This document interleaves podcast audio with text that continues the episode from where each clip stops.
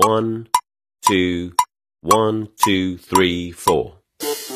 大社会，小新闻，新鲜事儿，天天说。朋友们，你们好，这里是天天说事儿，我是江南。望山跑死马，遇海万丈渊。咱们先树立一个小目标吧，登高自卑啊，步步为营，这才是适合呢每个人的财富叙事啊。你看，在五月四号青年节那天呢，有一位广州的女青年因为这个房子在网络上火了。在一则视频当中啊，这名女子称自己是有呢四百栋房产的包租婆，每天过着收租的生活。广州四百多栋楼啊。一万多间房，每栋楼呢一个月收入五十万。哎呦，这些信息跟这个九零后的身份呢合在一块儿，就引发了广泛的关注。这网友们惊叹，这才是真正的躺着赚钱呢，还将其称为是最令人羡慕的职业。但是也有人提出了真实性啊有质疑啊。有网友提出，广州在二零一七年就限购了四百栋楼的说法不实啊。当天下午呢，这名女子就回应，其拥有呢四百栋楼，每月净赚呢每栋楼是五十万。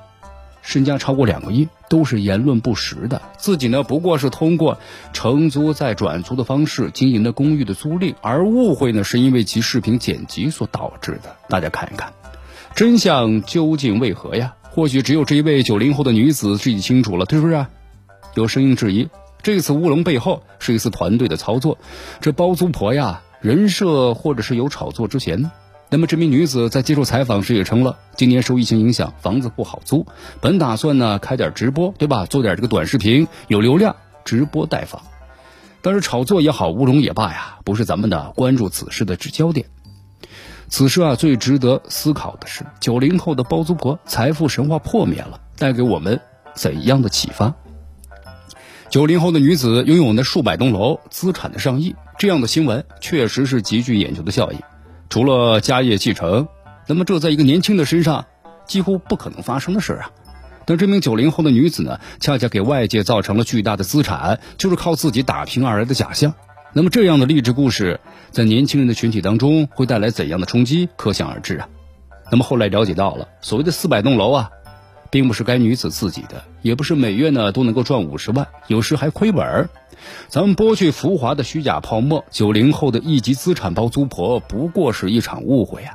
常识就是，这个世界上像比尔盖茨、扎克伯格那样的人终归是少数，也没有人能够随随便便的躺赚，尤其是年轻人，哪有那么多的财富神话呀？也很少有哪种工作可以让自己一夜暴富，如果有的话，也是极低的概率，或者有人呢诚心忽悠，奔着割韭菜而来，踏踏实实努力。那么，进一寸有一寸的欢喜，这才是这个世界啊典型的财富积累的故事。这年轻人千万不能够在光怪陆离的财富神话中迷失自我。你看这两天，因为某视频平台呀一则这个短片，让后浪前浪成了热词儿，是吧？这短片中，作为后浪的年轻人呢，被奉上了赞许甚至呢溢美之词，也产生了不少的争论。但总体上呢，这段视频的意思就在鼓励年轻人呢去追求呢多元化丰富的生活。也没有鼓吹年轻人呢去追求怎样的财富神话。这年轻人呢追求美好生活，当然要努力的去创造财富，但是不切实际的创富幻觉要及时的剥离。你看当今的这互联网时代啊，各种的创富的故事那是俯拾皆是啊，但有的时候呢很难判断那是流量逻辑下包装的假象呢，还是真实存在的社会现实。如果不算收租这种职业的话，那么互联网。是可以创造年轻人一夜暴富神话的，但这也不是每个人都会走得通的模板呐。既然这财富神话不是人人皆可得，咱们每个人呢要做的就是风尘仆仆的缓慢的前进。那些伟大的创富者呀，值得学习。不过每个人呢都要对自己的能力和处境有充分的认知。说什么九零后的财富神话，那可能不过是有人刻意灌给你的一碗毒鸡汤。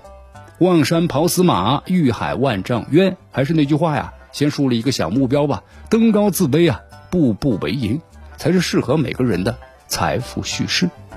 这里是天天说事儿，我是江南，咱们明天见。